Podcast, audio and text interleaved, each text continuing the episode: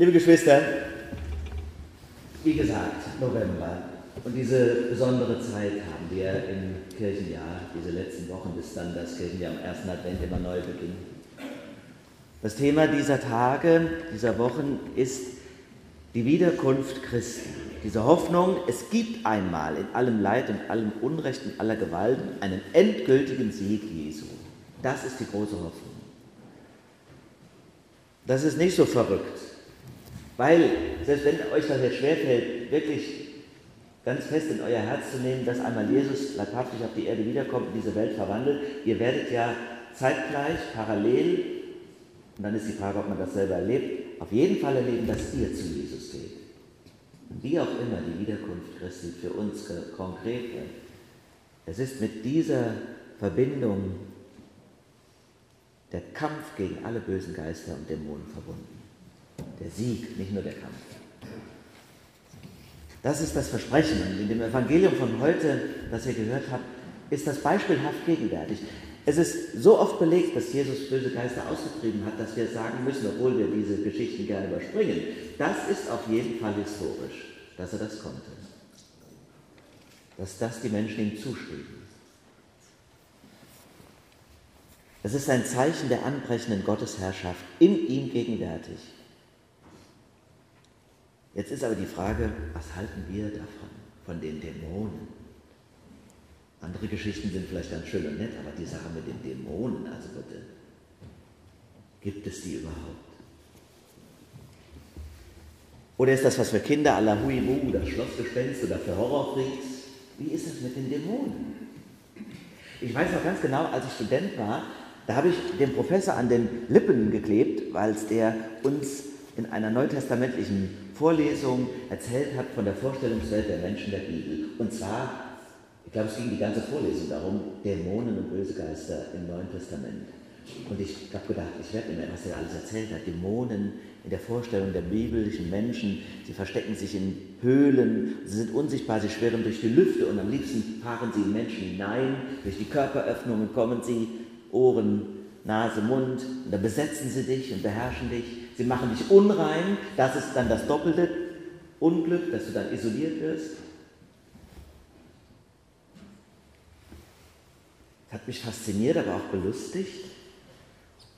Ich weiß noch ganz genau, wie wir dann in der Pause miteinander Blödsinn gemacht haben, uns kaputt gelacht haben und haben uns überlegt, welcher Professor wahrscheinlich von welchem Dämon befallen ist und wie wir den Exorzismus in der Mensa vorbereiten.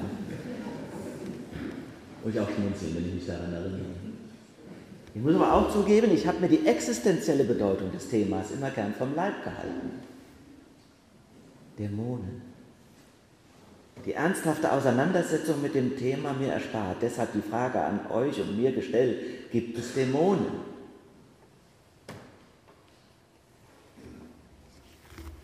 Devin Kelly stürmt mit einem halbautomatischen Gewehr eine Kirche in Texas, tötet 26 Gläubige und verletzt weitere 20 schwer.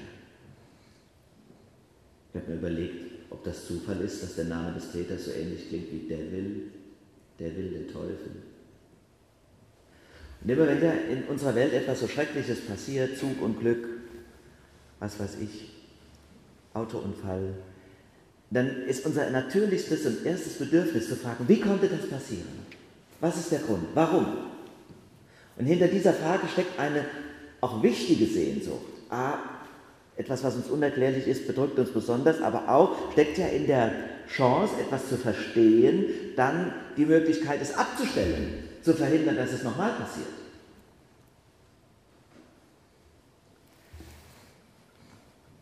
Jetzt ist aber die Frage, warum macht der Mann das schwierig? Denn, was ich bislang gelesen habe in der Zeitung, es gibt keine andere Antwort als, er war wütend auf die Familie seiner zweiten Frau, die diese Kirche öfter besucht hat, als er darin Amok gelaufen ist, ausgerechnet nicht. Aber selbst das ist ja völlig egal. Es ist auf jeden Fall uns allen deutlich, das ist doch keine Begründung. Und so stehen wir vor vielen Geschehnissen dieser Welt. Wir machen Erfahrungen in unserem Leben, bei denen alle Erklärungen versagen. Wir denken, die Dämonen, die früher Beelzebub oder Legion hießen, heißen heute Psychose. oder posttraumatische Belastungsstörung. Sie äußern sich in epileptischen Anfällen oder Depressionen. Und ich finde es gut, dass wir diese Worte und diese Erklärungen, die in diesen Worten liegen, haben. Sie helfen uns, Dinge zu benennen. Und wir sind den Ärztinnen, den Pharmakologen und den Therapeuten unendlich dankbar, dass es hier so viel Forschung und Erkenntnis gibt. Aber, das wissen wir alle, wir können noch lange nicht alles erklären. Auch nicht die Frage, warum kriegt der es und nicht ich oder umgekehrt. Wir können nicht alles erklären. Ich denke zum Beispiel an das Terrorkind von Ludwigshafen, das ist schon ein Jahr her, vielleicht ist das deswegen kaum noch einem bewusst. Da war damals der deutsch-irakische Junge vom IS beeinflusst aus dem Internet, der am Rande des Weihnachtsmarktes letztes Jahr eine selbstgebaute Nagelbombe versteckt hat. Die ist aber nicht explodiert, Gott sei Dank, aber er wurde verhaftet. Und dieser Junge war zwölf, jünger als meine Konfirmanden. Und bei der Untersuchung seiner total unauffälligen Biografie versagen alle sozialen, medizinischen oder entwicklungspsychologischen Erklärungen. Jetzt muss er im Schichtbetrieb von vier Sozialpädagogen, zwei Psychologen und einem Lehrer in einer geschlossenen Einrichtung betreut werden. Wahnsinn, das muss man sich mal überlegen. Die Therapeuten sollen den Jungen deradikalisieren. Einer hat gesagt, wir versuchen ihn zum Leben zu erwecken, fähig zu machen zu normalen Beziehungen. Die Menschen der Bibel hätten wahrscheinlich gesagt, seine Dämonen auszutreiben, ihn aus der Besessenheit lösen, von bösen Geistern befreien. Und mir kommt plötzlich die Sprache der Bibel und ihre Vorstellungswelt überhaupt nicht mehr fremd vor, total passend. Die Frage ist, liebe Freundinnen und Freunde, die Frage ist, was kann uns heilen? Was kann uns heilen? Wir fühlen uns oft so schlau und so erhaben angesichts unserer naturwissenschaftlichen und medizinischen Erkenntnisse. Aber wir können trotzdem das Wesentliche unseres Lebens und das, was uns beschwert, auch Gott sei Dank das nicht, was uns erfreut, durchbuchstabieren und erklären. Wir können es nicht. Und das ist schlimm, sagte ich ja schon, weil mit der mangelhaften Erklärung wir auch nichts abstellen können, endgültig, was die Gewalt und das Leid in dieser Welt betrifft und verursacht. Denn wir wissen, wenn wir etwas nicht erklären können, dann können wir es auch nicht bekämpfen, ausmerzen, überwinden. So viele Schulpsychologen kannst du gar nicht einstellen, um sicherzugehen, dass sich kein Winnenden oder Erfolg wiederholt. Was muss geschehen? Es muss ein stärkerer, ein stärkerer Herr, der das Böse besiegt. Und die Bibel sagt, Jesus treibt die bösen Geister aus.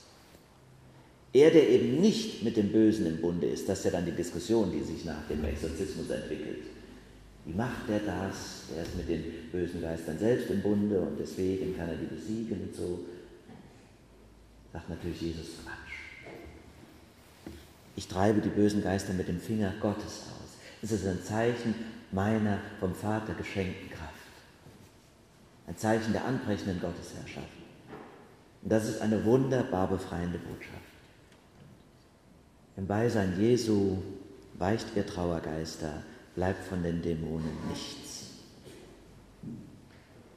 Deswegen konnte Dietrich Bonhoeffer, der offenbar diese Nähe zu Jesus selbst in dieser wahnsinnig schrecklichen, dunklen Situation im KZ gespürt hat, dichten und schreiben, was wir so gerne singen, von guten Mächten, eben nicht von Dämonen, von guten Mächten wunderbar geborgen, erwarten wir getrost, was kommen mag. Gott ist bei uns am Abend und am Morgen und ganz gewiss an jedem neuen Tag. Es ist eine wunderbare Botschaft. Aber, ihr Lieben, das Schwierige ist, es ist auch eine große Kränkung unseres Egos. Weil ich ja zugeben muss, dass es Mächte gibt in meinem Leben, die stärker sind als ich. Und damit meine ich eben nicht nur die dramatischen Amokläufer oder die Massenmörder oder die Psychopathen, es geht um mich. Jeder von uns spürt diese Machtlosigkeit. Die Dämonen im Nacken. Und ich frage mich, woher kommt meine Angst in der Nacht? Warum kann ich nicht Nein sagen nach zwei Gläsern Wein? Wieso zerfressen mich Neid und Ehrgeiz, obwohl ich doch alles habe? Wieso diese Unruhe in mir? Können sich ja glücklich die schätzen, die ihren Dämon scheinbar im Griff halten, bei denen man die Ticks und die Macken nur so hin und wieder mal merkt, die einigermaßen zumindest über die Runden kommen. Herzlichen Glückwunsch, auf Zeit. Sie wahren im Alltag den Schein und kämpfen mit den bösen Geistern dann zu Hause hinter verschlossenen Türen. Sie lachen vielleicht den ganzen Tag, aber wenn der Partner neben ihnen im Bett sein Abendgebet spricht, weinen sie heimlich in der Nacht das Kissen voll. Was kann uns heilen? Was kann uns heilen? Was kann uns befreien? Ihr Lieben, wenn alle menschlichen Möglichkeiten ausgeschöpft sind, dann wird es nur eine Antwort geben. Wir müssen uns ergeben. Die Hände ausbreiten und sich selber und Gott zugeben, wie es um uns steht. Ich stehe vor dir mit leeren Händen, Gott. Unsere Machtlosigkeit eingestehen und Christus hinhalten. Uns ihm öffnen und den Menschen, die uns helfen wollen.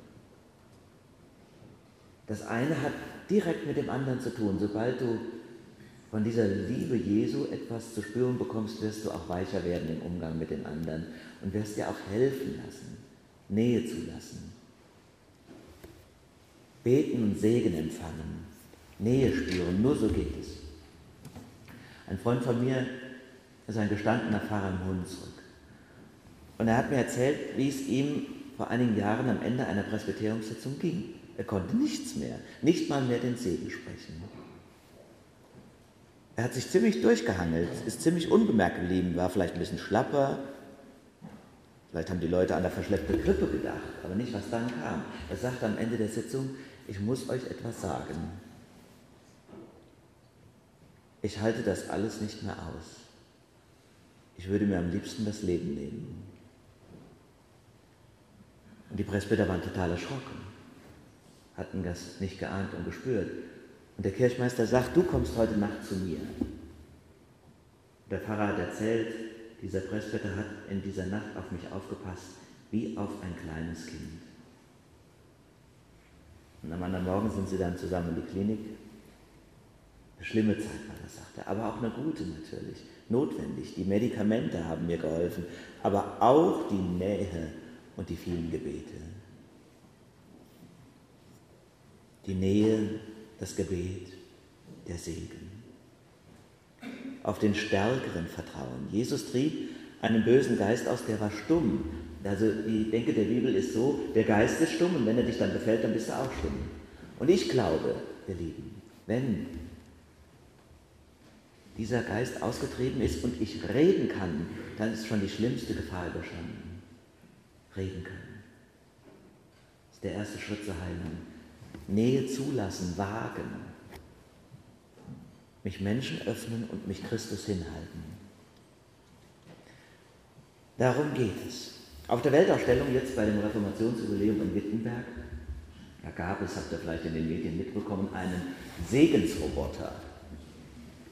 Als ich davon gelesen habe, war, was das verrückte Ding, die evangelische Kirche in Hessen-Nassau, die sich dieses Projekt ausgedacht hat, gekostet hat, bin ich bald Amok gelaufen. Habe gedacht, Wahnsinn, sowas Beklopptes.